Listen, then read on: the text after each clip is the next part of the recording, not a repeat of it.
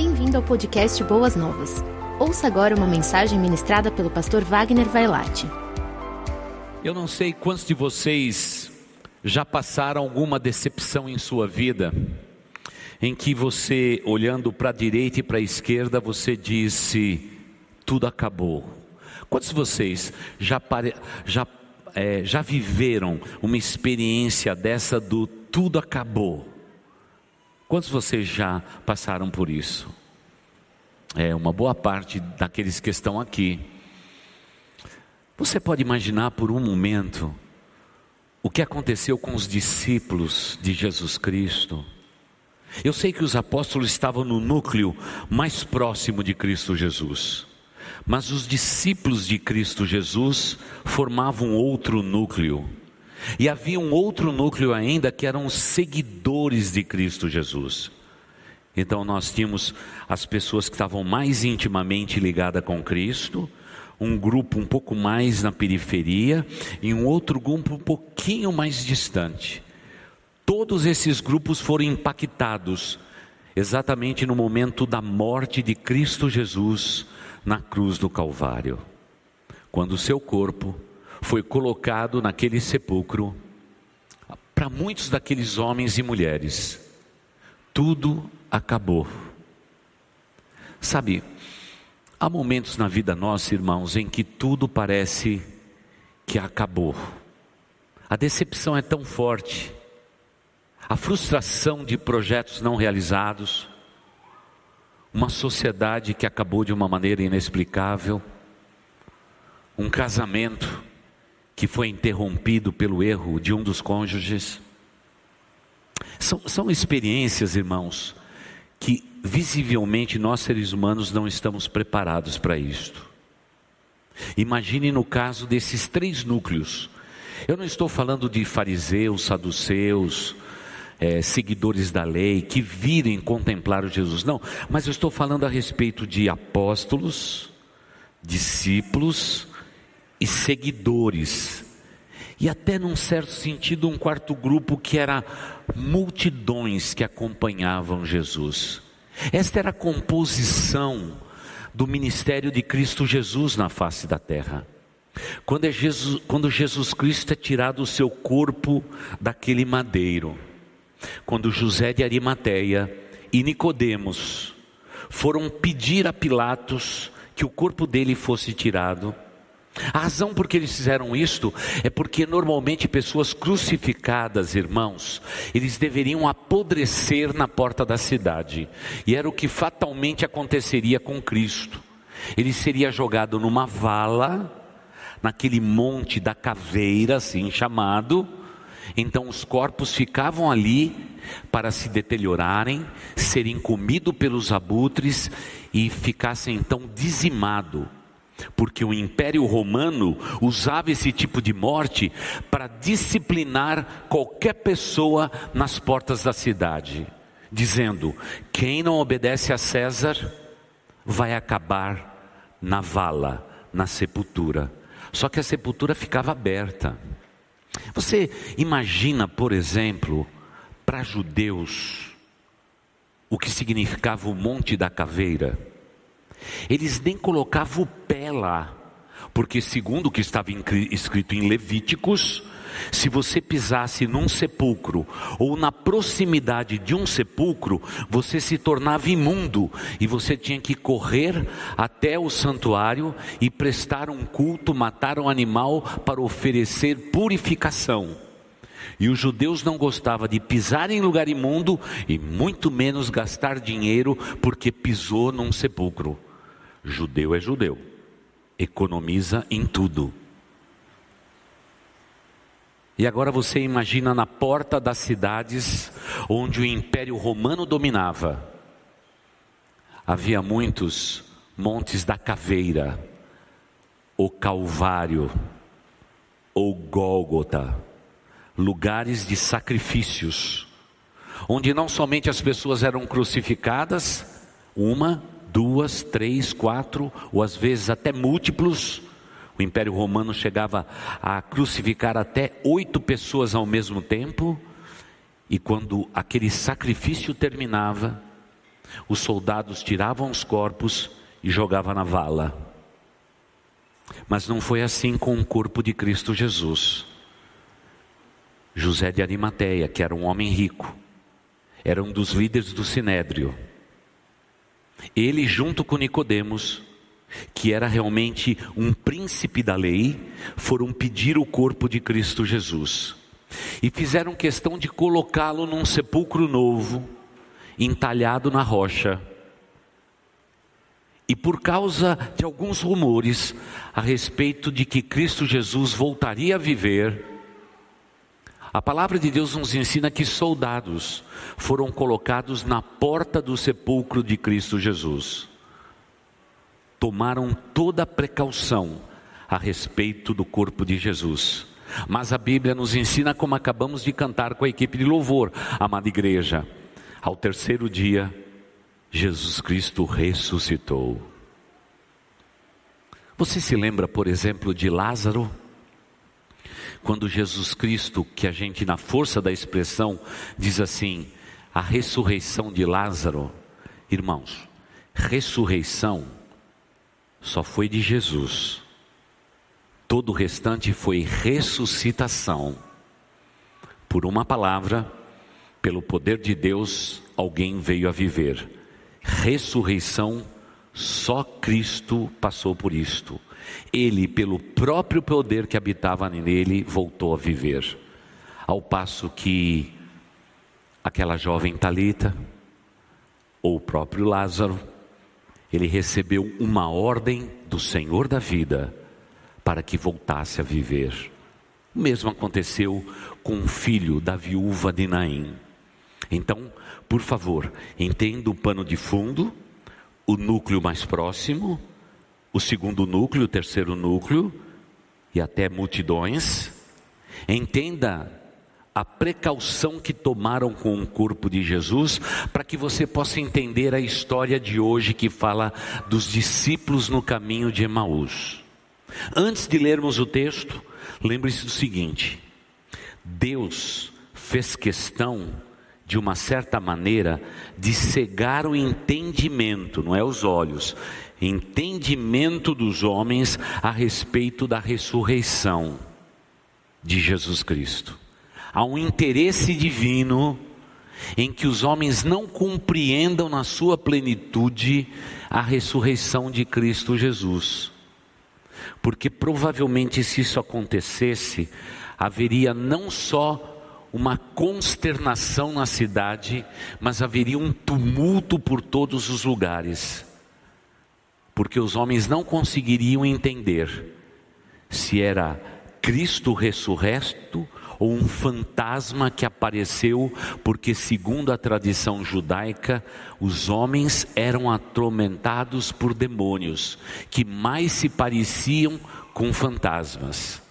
É por isso que na economia divina foi necessário que estivesse encoberto dos olhos, das mentes dos homens por um período curto de tempo o poder da ressurreição de Cristo Jesus. Não olhem para os discípulos no caminho de Emaús e fica dizendo, mas que tipo de discípulo Jesus Cristo tinha? Que vendo o mestre ressurreto não conseguiu enxergá-lo. É óbvio que o apóstolo Paulo também, escrevendo aos Filipenses e aos Coríntios, ele discute a respeito do corpo de Cristo Jesus, como era o corpo glorificado de Cristo Jesus. E há realmente pelos indícios que o apóstolo Paulo, inspirado como foi pelo Espírito de Deus, ele diz que era um corpo glorificado, aparentemente diferente do corpo terreno de Cristo Jesus. Havia uma silhueta, havia uma aparência que lembrava Jesus Cristo, a fisionomia de Cristo Jesus, mas por causa do envolvimento da glorificação do seu corpo, o seu corpo aparecia um pouco diferente. Você já viu os irmãos aqui na igreja, quando eles colocam filtro no Facebook? Pois é, eles já estão querendo ser glorificados, porque eles ficam perfeitos, não fica nenhuma ruguinha não fica nenhuma pintinha, fica tudo perfeito. Então, essa geração aqui não tem dificuldade de entender sobre filtros. Porque nós sabemos o que isso significa. É a capacidade de deixar alguém diferente, porém o mesmo. Pois é, havia um filtro lá, não humano, não desses tecnológicos, mas puramente divino, que fazia Cristo perceber-se diferente. E o apóstolo Paulo vai dizer que o corpo dele, ele será, ou seja, o corpo de Cristo será o nosso corpo quando nós nos encontrarmos com Jesus nos céus, quando formos arrebatados, receberemos um corpo igual dele. Terá o formato, e segundo os estudiosos, será o corpo da nossa juventude, principalmente para vocês que alcançaram a maioridade judaica. 30 anos de idade. O seu corpo não será de 30 anos, será o corpo da tua juventude. Vai ser a aparência da sua silhueta. Que filtro, hein, irmãos? Esse filtro é bom, hein? Já pensou eu com cabelo? Vai ser magnífico isto, não é? Mas isso é assunto para a gente discutir. Mas nessa grande introdução, eu quero que vocês entendam nesta noite o texto que nós vamos ler em Lucas capítulo 24. Para que você nunca tome os discípulos no caminho de Maús com um camarada fora de sintonia, gente que não estava entendendo o que estava acontecendo. E porque a Bíblia vai dizer que quando Jesus partiu o pão, os seus olhos foram abertos, ou seja, quando Cristo partiu o pão e a forma como ele partiu o pão e rendeu graças, deixou claro para aqueles homens que não era alguém estranho, mas era alguém íntimo, alguém pessoal, extremamente ligado a eles, o Senhor Jesus Cristo. Lucas capítulo 24, os versículos de 13 em diante. Lemos assim: Naquele mesmo dia, ou seja, no dia em que houve a ressurreição, naquele mesmo dia, dois deles estavam indo para um povoado chamado Emaús, a 11 quilômetros de Jerusalém. No caminho, conversavam a respeito de tudo o que havia acontecido. Enquanto conversavam e discutiam, o próprio Jesus se aproximou e começou a caminhar com eles. Mas os olhos deles foram impedidos de reconhecê-lo. Ele lhes perguntou: Sobre o que vocês estão discutindo enquanto caminham? Eles pararam.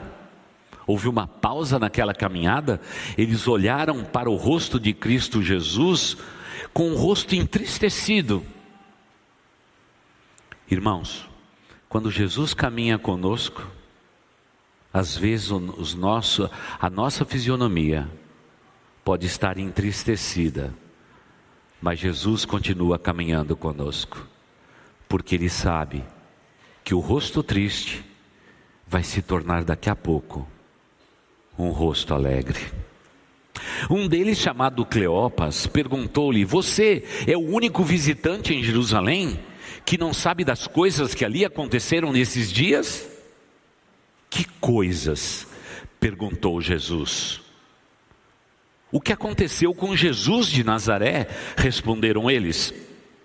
Ele era um profeta, poderoso em palavras e em obras, diante de Deus e de todo o povo.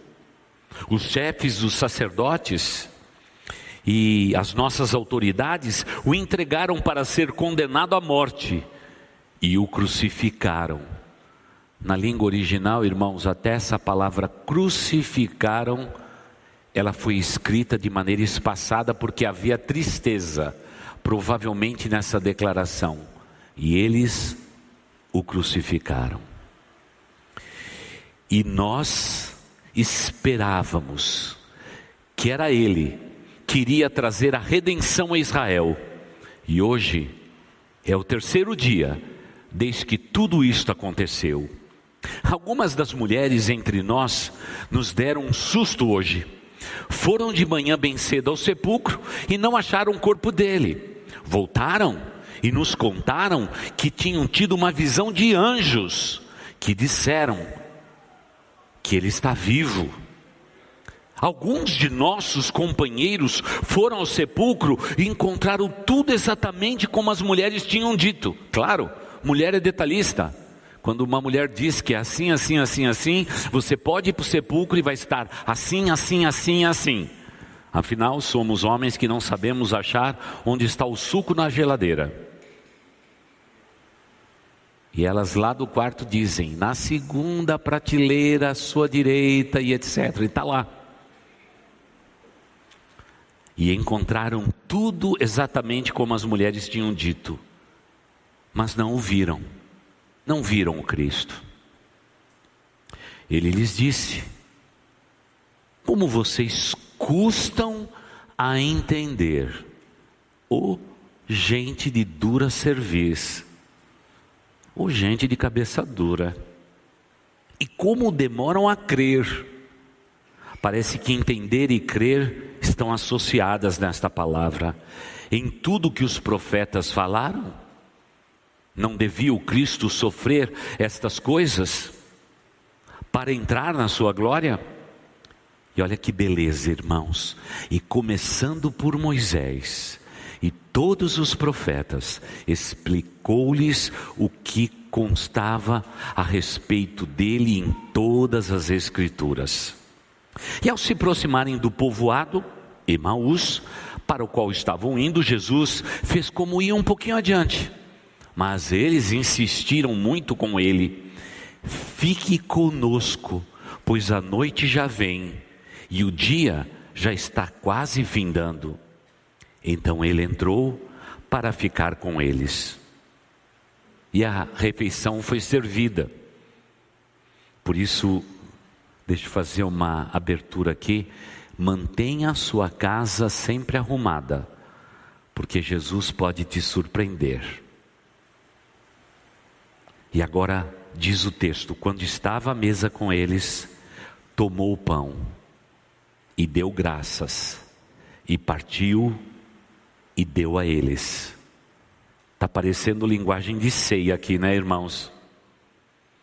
E agora então vem um texto magnífico que diz: Então, não entendimento deles, porque havia um propósito em Deus que o entendimento não acontecesse até determinado momento da ressurreição, mas agora os seus olhos, os olhos deles foram abertos e reconheceram, e ele desapareceu da vista deles. Irmãos, eu quero ter um dia um corpo assim, que está aqui e pode desaparecer a hora que quiser. E aqui me permita fazer uma outra abertura, irmãos. Desde criança, eu sempre sonhei com as estrelas. Eu sempre estudei as estrelas e as galáxias.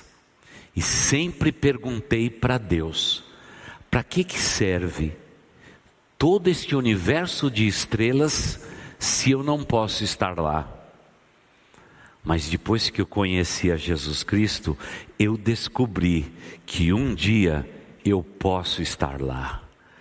Eu posso estar em todo lugar que eu desejar estar, pela pura vontade de Deus porque eu terei um corpo de glória semelhante a de Cristo na sua ressurreição. Aleluia por isto. Tudo aquilo que me limita hoje, não me limitará mais. Ainda hoje olhei no espelho antes de vir para cá e vi esse catéter pendurado aqui no corpo. E um cano passando pelo meu pescoço que rasgou a minha pele aqui, para eu poder fazer hemodiálise. Eu olhei para aquilo e disse: Oh Senhor Jesus, obrigado pelo que Paulo disse. Eu vou ter um corpo glorificado. Não haverá dor, não haverá limitação. Que coisa maravilhosa. Tem muita gente que pergunta para mim: Nós vamos comer no céu? Claro que vamos, irmãos. Haverá banquetes. Se prepare. E o bom de tudo é que a gente não engorda, não ganha um, um quilinho de peso, viu? Mesmo comendo tudo que a gente comer, porque significará prazer sobre prazer, porque aqui nessa terra nós não temos prazeres, eles são efêmeros, passageiros, os prazeres verdadeiros estão no nosso futuro. Jesus Cristo, Ele é o guardião do nosso futuro. Ah, irmãos, de repente, Ele desapareceu da vista dele. Como a gente gostaria de dizer, Fica com eles, Senhor Jesus. Fica com eles. Ensine mais. Mas Jesus Cristo precisava sair dali e ir falar com seus apóstolos ali. Esses homens vão correndo para lá mais tarde para dizer: corremos 11 quilômetros para dizer: Jesus apareceu a nós, Ele está vivo. Mas quando eles chegaram lá para dar a notícia, há autores que dividem a sua opinião. Para alguns autores, a notícia já era requentada. Para outros, eles tiveram tempo de anunciar antes que Jesus aparecesse de novo a todos eles. Nós não sabemos ao certo como foi a questão do tempo verbal usado no texto escrito no grego koiné. Não sabemos. Mas se de um jeito ou de outro, Jesus Cristo saiu daqui e já estava lá. Esta foi a economia divina. Perguntaram-se, diz o texto, um ao outro: Não estava ardendo os nossos corações dentro de nós, enquanto Ele, Jesus, nos falava no caminho e nos expunha as Escrituras? Irmãos, lembre-se desse texto para a sua vida. Você só pode estar em um lugar, em uma igreja, onde que o seu coração arde de amor quando a palavra de Deus é pregada. Nunca fique no lugar onde a palavra de Deus não arda no seu coração, porque provavelmente o seu tempo naquele lugar já terminou. Não tenha medo de mudanças. Procure um lugar onde o teu coração esteja ardendo de paixão quando a palavra de Deus é exposta. Porque esse é o método de Cristo e é um método que ele deixou para os seus discípulos. E agora vem uma palavra exuberante. Nosso coração ardia enquanto eles nos expunham as Escrituras, e agora eles levantaram-se. Eu gosto dessa expressão. Dias atrás alguém me perguntou na porta, pastor, é minha primeira vez aqui, pastor, engraçado, por que, que vocês ficam em pé? Vocês sentam, vocês ficam em pé, vocês sentam. É porque a gente obedece ordem. A gente fica em pé para adorar, porque o diafragma fica aberto, a gente adora melhor. Porque depois vem a pregação, a gente fica sentadinho. Você pode estranhar, mas já já você está estará se acostumando. O levantar aqui desses homens foi levantar a toda pressa. Levantaram-se, deixaram a mesa, deixaram a casa arrumada e voltaram imediatamente para Jerusalém, onde tudo havia acontecido. Ali encontraram os onze em que estavam com eles reunidos, que diziam: É verdade, o Senhor ressuscitou e apareceu de fato a Simão. Relato simples, mas valoroso, que enche o nosso coração de verdade. Quais são as verdades contidas aqui, irmãos? Irmãos, muito simples. Lucas, o médico, faz questão de registrar em detalhes tudo como aconteceu com a precisão de um bisturi que corta um corpo, ele faz questão de cortar as escritas para deixar impregnado nos corações a verdade a respeito de Jesus e da sua ressurreição. Sim, Jesus é o Cristo que não anda longe de nós, ele anda entre nós. Posso te dizer uma coisa? Hoje, quando começou o culto, eu estava lá no meu gabinete escrevendo alguns textos para os irmãos que nos assistem pela internet. Quando eu vi a Marta começando esse louvor, como ela sempre faz ao longo de toda a nossa vida e ministério, sempre ela esteve ao meu lado, eu olhei para ela e disse: Senhor Deus, agora nós vamos te louvar. E vai se cumprir mais uma vez o que o Senhor disse nas Escrituras. Deus habita nos louvores de quem? Do seu povo. Jesus não está caminhando na Praça da Sé, só se tiver irmãos em Cristo ali, Ele estará lá, mas Jesus está aqui nesse lugar. Jesus está aqui, amada igreja. Talvez o seu coração não tem um entendimento para ver. Quem sabe os teus olhos não estejam abertos para compreender que o Rei dos Reis, o Senhor dos Senhores está aqui. A autoridade da minha palavra não está em mim, está nele. O poder da palavra escrita está nele. O Rei desta igreja, o Senhor desta igreja está neste lugar. Aleluia por isso. Glória a Deus por isto. Aleluia. Esta é a convicção do povo de Deus.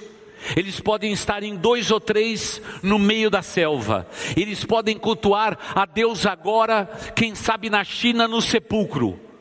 Mas Jesus Cristo está presente. Jesus Cristo está sempre no meio do seu povo. E Jesus Cristo está aqui, amada igreja está aqui para falar a um coração endurecido, para fortalecer alguém que está de pouco ânimo, para curar o enfermo, para abençoar o incrédulo, para avivar o coração do crente que está com seu coração endurecido. Jesus está no meio de nós. Lucas faz questão de dizer: Jesus, depois da sua ressurreição, durante 40 dias, ele apareceu diversas vezes, mas o maior prazer dele é estar no meio do seu povo. Qual seria a palavra que nós receberíamos de Cristo Jesus numa noite como esta? Paz seja convosco, porque Ele é o príncipe da paz. Os corações nesse tempo de Covid, de, de Covid, de pandemia, eles estão todos desesperados.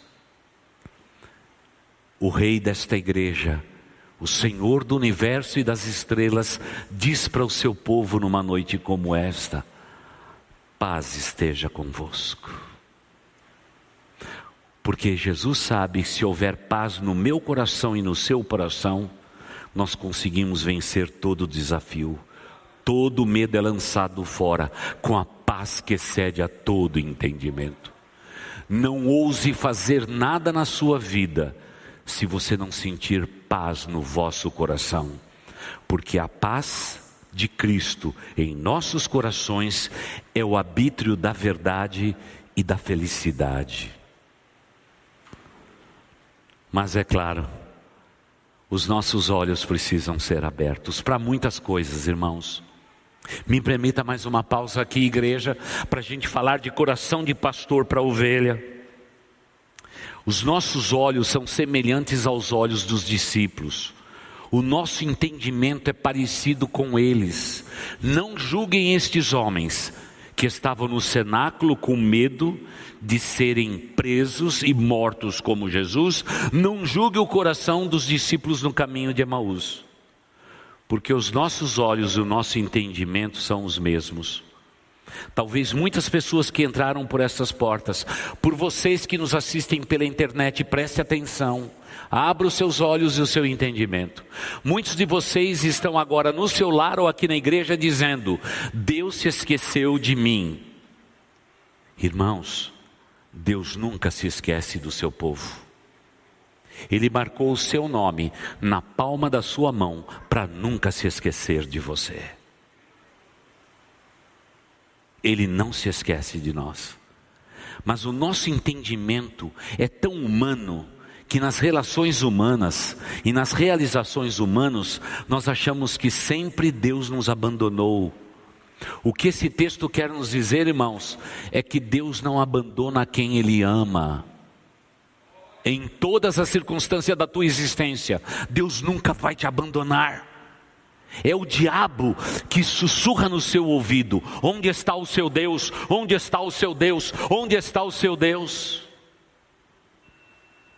Mas Jesus Cristo diz: Paz estejam com vocês. E se vocês estiverem em paz, vocês vão compreender o desígnio de Deus. Por isso não julgue, porque nesta semana Deus livrou vocês de tanta coisa e você não percebeu. E ingratamente talvez você está aqui nesse culto dizendo: "Onde está Deus?" Ele está no seu santo trono. E à direita de Deus está Cristo Jesus, com a sua mão estendida para interceder por aqueles que são seus. E se você pertence a Ele, Ele intercede por você. Esse é o nosso Cristo maravilhoso. É o que nos diz as Escrituras Sagradas. Ele nunca nos deixa, Ele nunca nos abandona, Ele nunca vai nos abandonar. Mas nós, humanamente, estamos resmungando. Parecemos o pato Donald. Você se lembra o pato Donald? Que está sempre.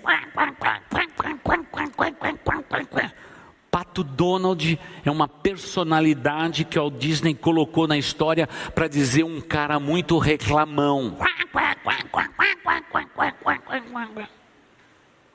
Você conhece alguém assim? Que vive reclamando o tempo todo? Nada tá bom, tá sempre reclamando. Não, aquelas crianças estão fazendo assim com a mão, mas não acredito. Não tem pato Donald ali, não. Tem um príncipe e uma princesa que eu amo muito. Ah, irmãos, nós somos que nem pato dono, estamos sempre reclamando, igreja. Reclamando.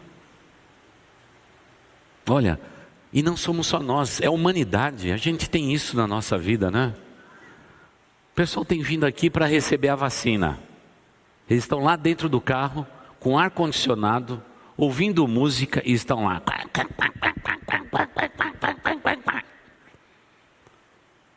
Reclama porque chove reclama porque inunda, reclama porque não tem vacina, reclama porque a fila está longa por cada vacina.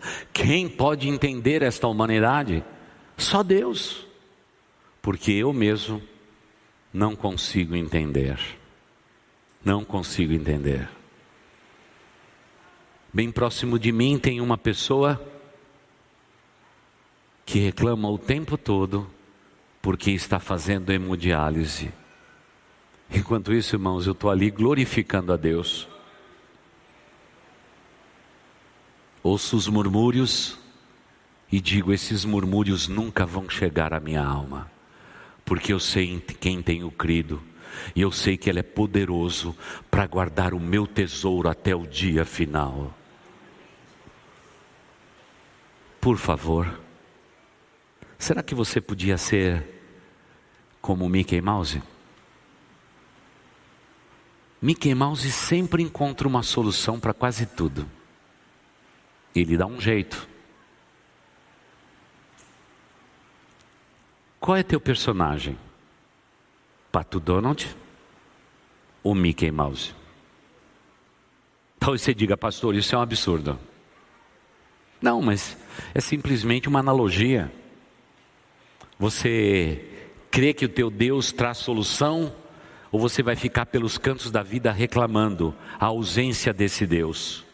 Porque se isso te acontece, falta-te duas coisas: entendimento, fala do teu intelecto, e falta de olhos da fé aberto.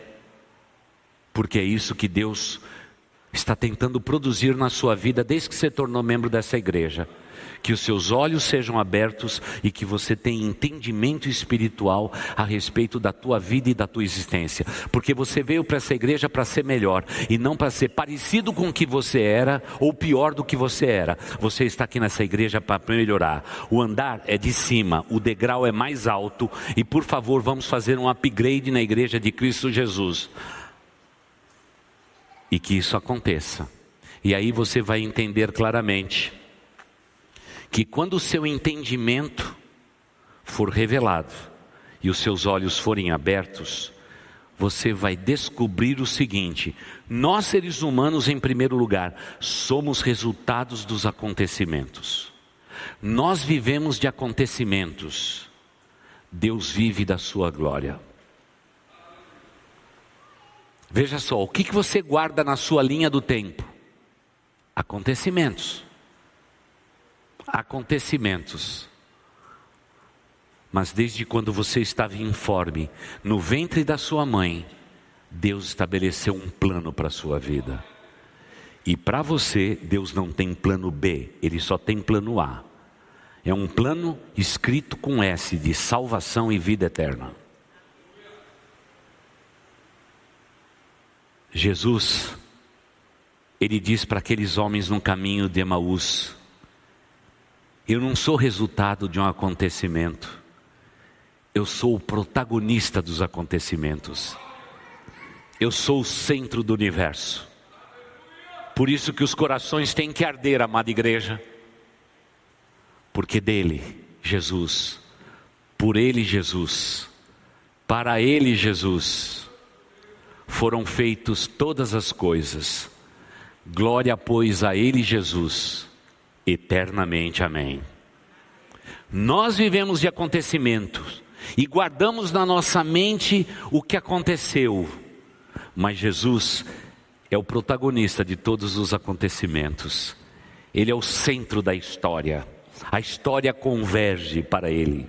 Em terceiro lugar, nós seres humanos somos levados a achar que não há um propósito divino nos acontecimentos, principalmente os negativos. Jesus morreu, Jesus foi transpassado pelos pecados, Jesus foi açoitado, Jesus foi julgado indignamente, Jesus morreu, Jesus foi colocado num sepulcro, a história acabou. Para nós, os acontecimentos são sempre negativos. Jesus havia dito, em quarto lugar, que ao terceiro dia ele ressuscitaria.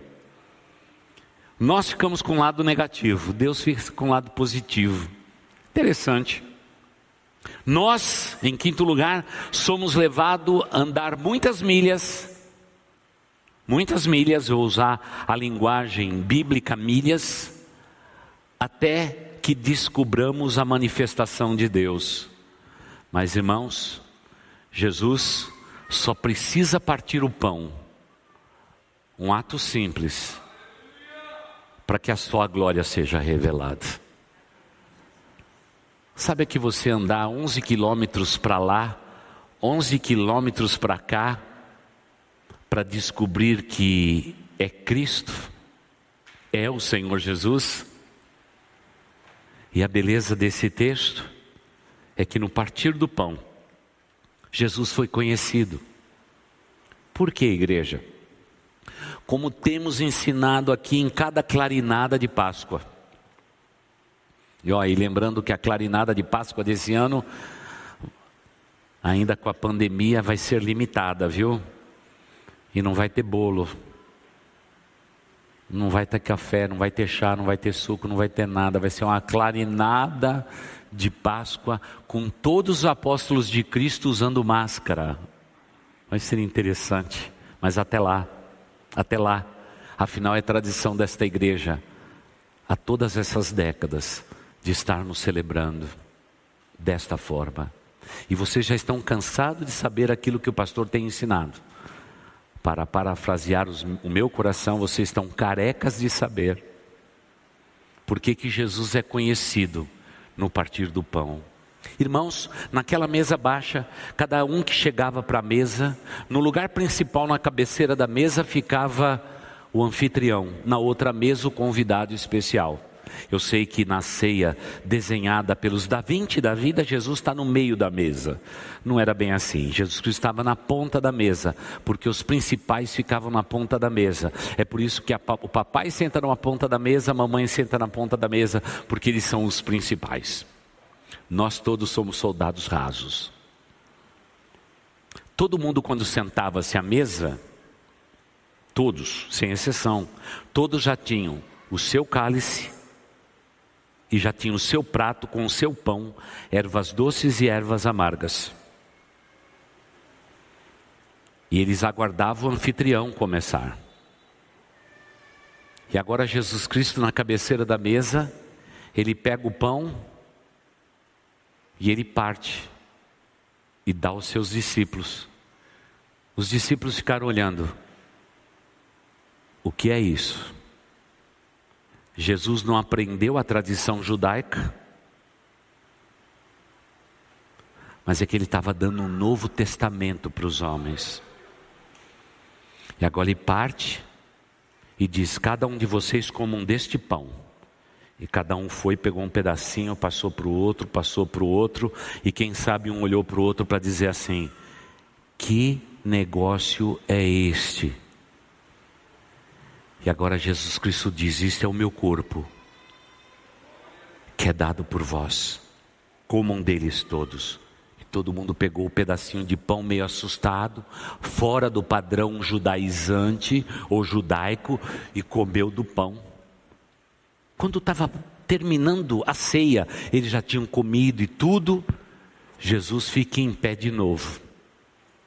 Parece que ele vai fazer um brinde, né? E ele pega, ergue o cálice e rende graças. E agora diz: bebam todos vocês deste cálice. E todo mundo falou: Mas eu tenho o meu aqui na. Senhor Jesus, eu o senhor não viu, mas colocaram pão e cálice, colocaram. Mas irmãos, Jesus quando fala, fala com autoridade, viu? Quando Jesus abre a sua boca, ouve, ouça você, porque o inferno ouve e estremece. E ele disse: Bebam deste cálice, todos vocês. Todos beberam. Quem sabe o último lá disse assim: Senhor Jesus precisa devolver o cálice vazio, o senhor quer de volta? Tinha perguntas para ser feita naquele lugar. É porque, igreja, Jesus será sempre reconhecido pelo partir do pão. Agora em Maús, Jesus fica de pé pega o pão e parte o pão e diz: comam deles todos. Você percebe o sentido da ceia? Por que, que em Maús não é falado mais do cálice? Simples. Jesus havia prometido na ceia que ele não beberia mais do fruto da vide até que um dia beberia com todos nós nos céus. Quando esta igreja se mudar daqui,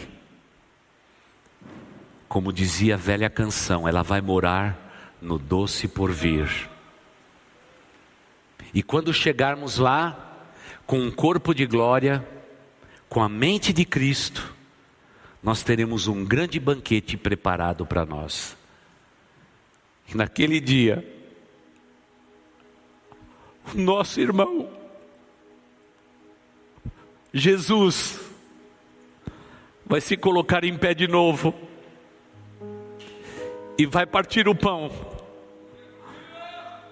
E quando ele partir o pão, você já terá certeza que a eternidade começou. Naquele dia, ele vai beber do fruto da vide.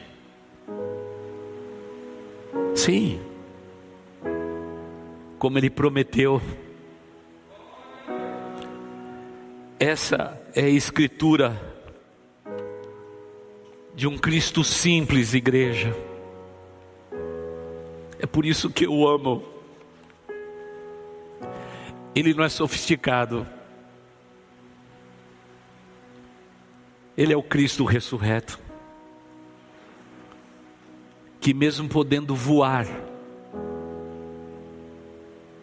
nas asas da bondade de Deus e se encontrar com aqueles dois discípulos dentro das suas casas, ele preferiu andar com aqueles que ama. Quando você sair desse santuário, Jesus vai com você. que o teu entendimento e os teus olhos estejam abertos. Por favor, não julgue os discípulos no caminho de Emaús, porque a semelhança deles, quantas vezes nós andamos os nossos quilômetros, as nossas milhas, as nossas caminhadas, querida igreja. Por favor, irmãos, que a palavra de Deus hoje compartilhada ao seu coração possa produzir edificação. E que nos momentos mais difíceis da sua vida, quando você for chegar à sua mesa, e quando a casa estiver tudo arrumada e a mesa colocada, quando você ver no centro da mesa um pão, não se lembre de mim e nem desta pregação. Se lembre dele, Jesus. Eu sou, meu sobrenome é italiano. Eu sou descendente direto de italianos. Minha avó, materna e paterna, mandava sempre as crianças, quando o pão estava amanhecido e duro, jogar fora. Mas eu tinha uma missão. Jogue o pão fora para a avó. Você sabe como se joga pão fora? Eu vou te ensinar, igreja. A gente pega o pão, chega na beira do lixo, dá três beijinhos e joga o pão fora. Porque na cultura italiana, católica, jogar pão fora é uma coisa que a gente nunca deve fazer. Lá em casa a gente faz torrada. Eu sou o maior torradeiro que tem na face da terra. Eu corto bem fininha as fatias do pão endurecido, coloco azeite, coloco sal, pimenta e coloco orégano e coloco no forno. Irmãos, não tem três beijinhos lá na minha casa. A gente come todo o pão direitinho. Um dia eu perguntei para minha avó: por que, que eu tenho que beijar o pão antes de jogá-lo fora? Ele dizia que quando você joga fora, você está desperdiçando aquilo que é um símbolo de Deus para nós, porque Ele nos dá o pão de cada dia. E eu falei: por que três beijinhos? Ela falou: porque é Deus Pai, Deus Filho e Deus Espírito. Sabe de uma coisa? Eu agradeço a Deus porque eu deixei todas essas coisas da minha infância de lado. E eu não vejo o dia de estar na, nas bodas do Cordeiro. Eu quero ficar lá num cantinho, sem nenhum holofote, sem nenhuma luz brilhando em mim. Eu rogo que todas as luzes do universo estejam brilhando sobre ele, Jesus. E naquele dia, o nosso grande irmão, o nosso amigo, o nosso Salvador, vai partir o pão, relembrando a sua igreja, que eu estou sempre com vocês. Amanhã, quando você pedir o teu pãozinho na chapa, mesmo que ele venha com saída de requeijão na padaria, por favor, lembre-se dele porque Jesus está andando conosco, o meu caminho e o teu caminho, nesta segunda, terça, quarta, quinta, sexta, até o dia da eternidade. Se você crê nesse Cristo grandioso, fique em pé, aplauda o nome desse Cristo maravilhoso, dê um glória a Deus e um aleluia. Você ouviu o podcast Boas Novas. Não se esqueça de seguir nosso canal para ouvir mais mensagens que edificarão a sua vida.